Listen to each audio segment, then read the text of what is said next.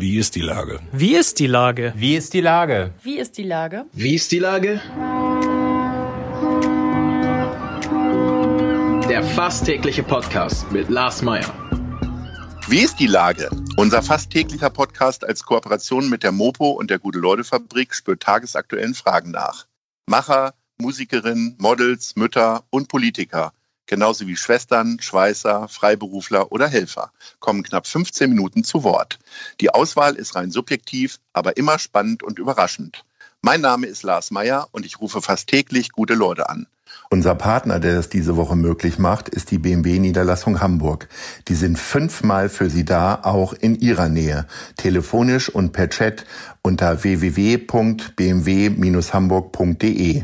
Herzlichen Dank. Heute befrage ich Johann Kehrer, Musikproduzent und seit einiger Zeit auch Bestsellerautor. Ahoi Johann. Hallo Lars. Lieber Johann. Bestsellerautor, Bestsellerautor ist so eine Bezeichnung, weißt du, ich habe das Gefühl, dieses Siegel kriegt man heutzutage so ein bisschen zu schnell verliehen.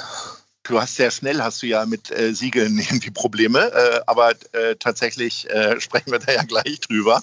Aber äh, ich glaube, es steht sogar schon auf deinem neuesten Buch. Also, äh, du hast ein Buch geschrieben 2018, das heißt, wir sind dann wohl die Angehörigen, die Geschichte einer Entführung, nämlich die deines Vaters Jan-Philipp Remsmar. Und äh, jetzt ganz frisch, auch im Piper Verlag, erschien Unheimlich nah. Okay, Korrekt, das ist jetzt ja. vielleicht noch kein Bestseller, also zumindest nicht nach deinem Ansinnen, aber es ist ein hervorragendes Buch. Also ich lese ja häufig so Überschriften in Buchkritiken und die sind alle einhellig der Meinung, das ist ein geiles Buch. Erzähl mal, worum es geht und warum könnte es so gut sein? Tja, also das kann ich natürlich nicht beantworten, ob das jetzt wirklich ein gutes Buch ist. Ähm, ich hätte es, ich frage mich manchmal, ob ich dieses Buch auch veröffentlicht hätte, wo es ja nicht nur in meiner Hand liegt, wenn ich der Meinung gewesen wäre, es kein gutes Buch ist, weil ähm, es kennt wahrscheinlich jeder Autor und jede Autorin, dass man beim Schreiben ähm, irgendwann an einem Punkt ist, wo man denkt, es ist alles scheiße. Und dann, wenn man Glück hat, fängt man sich wieder und dann denkt man irgendwann, okay, es ist doch alles okay. Vorher dachte man mal kurz, man ist genial, die Phase ist immer ganz kurz und dann geht es ganz tief runter. Ähm, trotzdem bin ich der Meinung, es ist ganz gut geworden und man kann es kaufen. 22 Euro sind eigentlich ganz gut investiert, finde ich. Ähm, es ist dieser Tage eben nicht ganz so einfach, da ranzukommen, weil ja die Buchläden geschlossen haben. Beziehungsweise. Man kann, glaube ich, aber bestellen und die dann abholen, ne? Genau, man kann bestellen und die abholen. Ähm, man kann äh, natürlich auch im Internet alles irgendwie hinkriegen. Trotzdem habe ich gerade gehört, der Buchhandel ist um 70 Prozent eingebrochen im Januar. Ui. Oh. Ja, oh. das hat meinem Buch jetzt auch nicht besonders gut getan, aber ich will mich nicht beschweren. Gibt Schlimmeres. Ja, ja, bestimmt. Aber ich sollte noch sagen, worum es geht. Ne? Genau, erzähl mal. Mhm.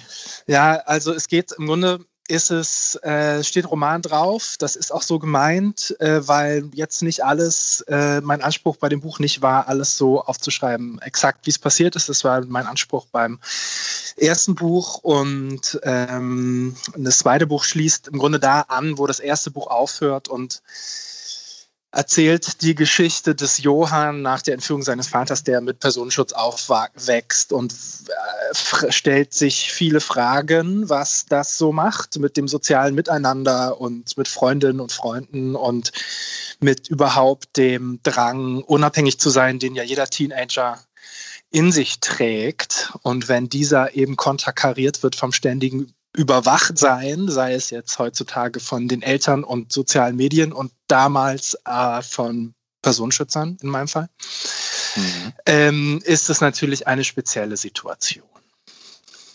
Sind das Fragen, die du dir damals auch gestellt hast, oder guckt der ältere Johann jetzt auf den jüngeren drauf?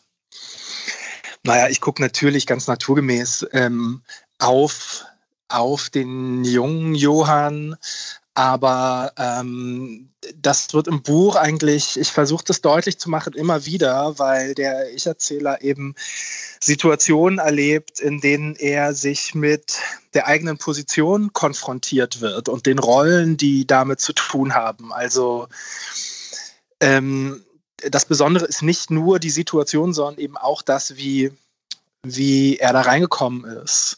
Insofern stellt er sich irgendwann die Frage, bin ich, bin ich eigentlich ein Arbeitgeber? Und was bedeutet das? Kommt damit eigentlich irgendwie eine Verpflichtung einher? Und natürlich ist er fasziniert von den ganzen starken Männern, die da schwer bewaffnet um ihn rumlaufen. Aber muss sich eben auch die Frage stellen, kann man sich eigentlich mit denen anfreunden? Und wenn man sich mit denen anfreundet, kann man überhaupt noch andere Freunde haben?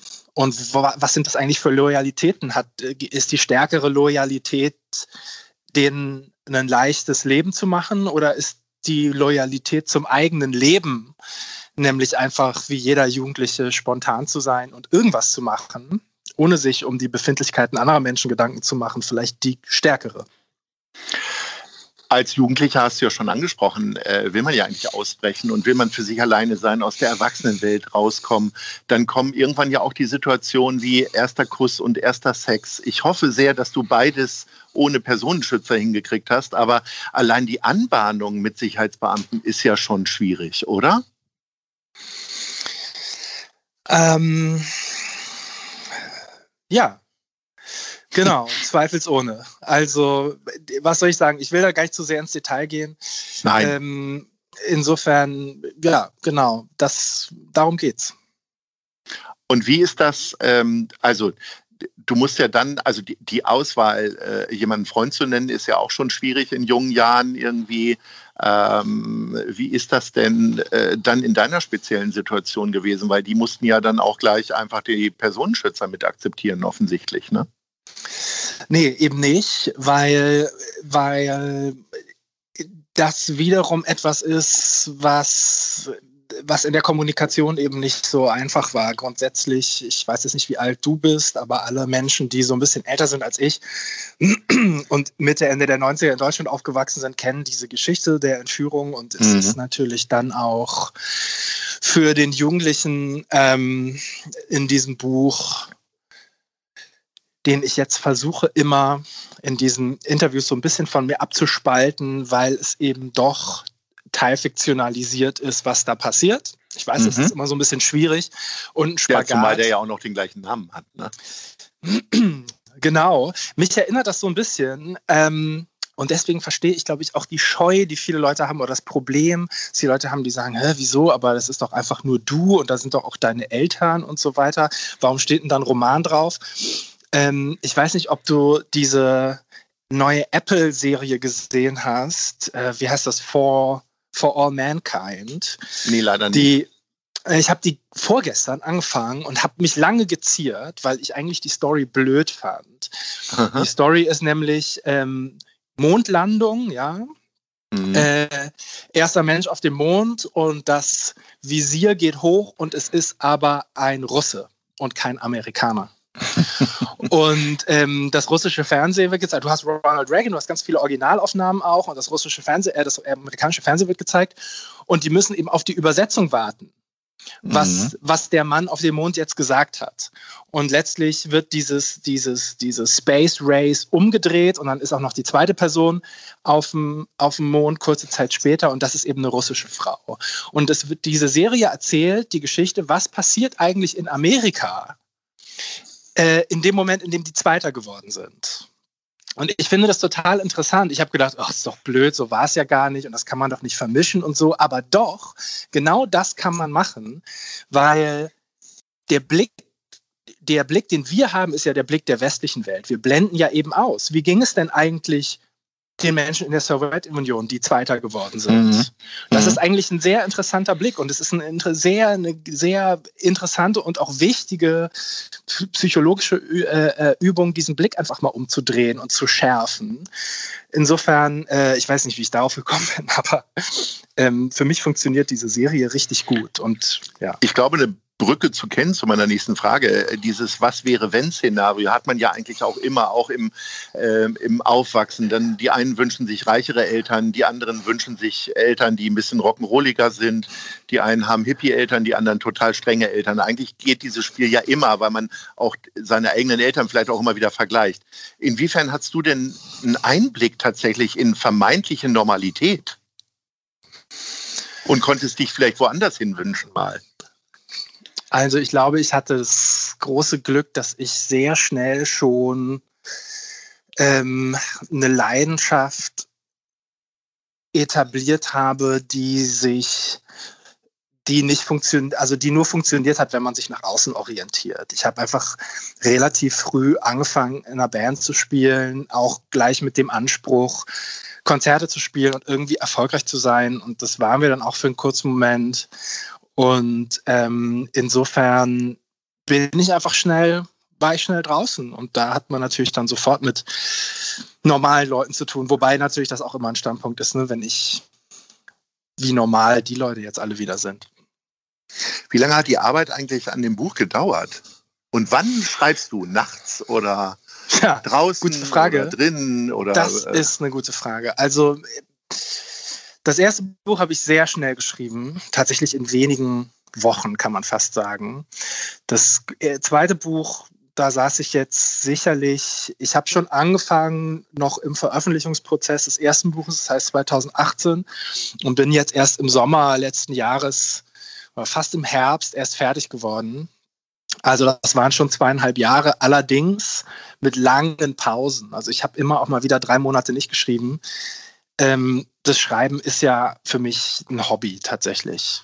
Es war ein gut bezahltes Hobby und auch ein sehr zeitaufwendiges Hobby und ein Hobby was mit einem großen Echo in der Öffentlichkeit, aber es ja. ist einfach nicht mein Beruf, sondern äh, im Tagesgeschäft mal was anderes. Auch mit einer großen Leidenschaft und. Und mit sehr ähm, viel Erfolg. Das darf ich von außen sagen. Danke. Ähm, ich ich habe immer auch das Gefühl, das wird sich noch herausstellen mit dem Erfolg. Ich habe gewisse Ver Erfolge natürlich mit meinem Team hier in Hamburg zu verzeichnen, das stimmt schon, aber naja, wir werden es sehen. Kommt drauf an, ich weiß jetzt gar nicht, wann dieser Podcast ausgestrahlt wird, aber ähm, wir. Sehr zeitnah. Sehr zeitnah, okay. Also am 5. Aber wir März können natürlich, wir können natürlich ja. über den Erfolg sprechen, den du äh, hast, weil die Ärzte bei dir das ja auch produziert haben. Und das, das ist ja nun mal eines der erfolgreichsten deutschsprachigen Alben im letzten Jahr gewesen. Immer noch mein absolutes Lieblingsalbum. Ich erwähne es regelmäßig hier und deswegen fand ich es auch so schön, dass wir ins Gespräch kommen. Äh, du wirst nichts aus dem Nähkästchen erzählen, aber äh, wie, wie sehr gibt es denn da dann so eine, so eine äh, Beziehung dann? Aber ich meine, die Ärzte sind einfach mega populär, haben auch schon viele Sachen erlebt. Haben die sich wiederum auch für deine Geschichte interessiert? Und du hast ja offensichtlich dann auch parallel geschrieben. Ich habe parallel geschrieben. Ich habe mir vor allen Dingen parallel äh, den Hals gebrochen während der Aufnahmen ähm, und muss sagen, die Anteilnahme der Ärzte, was natürlich namensmäßig ein lustige, mhm. äh, lustiger Zufall ist, ähm, war ganz rührend. Haben eine Kerze für mich angezündet während der Produktion, als ich im Krankenhaus war und so. Es war ähm, was soll ich sagen? Also es sind drei angenehme Herren und uns verbindet eine lange lange Freundschaft ist übertrieben, aber wir sind uns einfach in den letzten 20 Jahren immer wieder über den Weg gelaufen und das jetzt zum jetzigen Zeitpunkt, die dieses Album bei mir gemacht haben, ist eine ganz tolle Wendung, zumindest in meinem Leben und ich glaube, so ganz von der Hand zu weisen, dass es irgendwie cool ist, dass wir jetzt im Studio zusammenarbeiten, ähm, können sie es auch nicht. Unbedingt. Äh, du sagst das so, äh, den Hals gebrochen. Du hast es im wahrsten Sinne des Wortes gemacht. Was ist passiert? Ja, du hattest mir ja gerade gesagt, du hattest jetzt neulich ähm, hier so eine, äh, so eine Unterhaltung, die, äh, die dann auf ein Trampolin zu sprechen gekommen ist. Also ja. ich bin tatsächlich äh, Trampolin gesprungen und habe ein Rückwärtssalto gemacht, was super funktioniert hat und mich angespornt hat, ein zweites zu machen und bin aber auf dem Kopf gelandet und habe mir drei Halswirbel gebrochen. Oh. Und zwei Band Bandscheiben zerrissen und das sogenannte Längsband was im Grunde die Wirbelsäule hinten zusammenhält, auch noch durchgerissen insofern. Und äh, das wäre ja wahrscheinlich in vor 20 Jahren total irreparabel gewesen. Wie geht's dir jetzt? Ach, danke. Äh, mir geht's ganz gut. Das, also. Und warst du schon mal wieder auf dem Trampolin? Nee, das ist tatsächlich für den Rest meines Lebens gesperrt jetzt. Meine, ja. meine Halswirbelsäule ist mit so sechs Schrauben und einer Metallplatte zusammengeschraubt und ich habe zwei metallene Bandscheiben dazwischen. Ähm, alle Sportarten, die mit Erschütterung einhergehen, darf ich leider nie wieder machen. Also nur noch Schach. Kein Headbang auf jeden Fall, was ein bisschen schade oh ist. Kein oh Trampolinspringen und Skifahren ist auch nicht mehr drin, aber ähm, gibt vieles, was noch geht. Äh, also so ein Unfall, so schlimmer auch ist, äh, rückt auch noch mal so ein paar Dinge in der Perspektive zurecht. Ist nicht nur schlecht. Lieber Johann, wir sind leider am Ende der Zeit. Unheimlich nah äh, ist das Buch und heißt das Buch. Und äh, ich habe den Eindruck, wir müssten demnächst mal wieder telefonieren und weitersprechen und mal nachfragen, wie die Lage ist. Da sind noch viele Geschichten versteckt. Ich möchte wirklich jedem diese beiden Bücher eigentlich ans Herz legen. Ganz großartig. Und äh, dir alles Gute bei deinem Sport, wo jetzt eigentlich keine Bewegung mehr möglich ist. Bis dahin. Ich mache Yoga. Ja, ahoi. Ich danke dir fürs Gespräch. Bis bald. Mach's gut. Tschüss. Tschüss. Dieser Podcast ist eine Produktion der Gute-Leute-Fabrik und der Hamburger Morgenpost.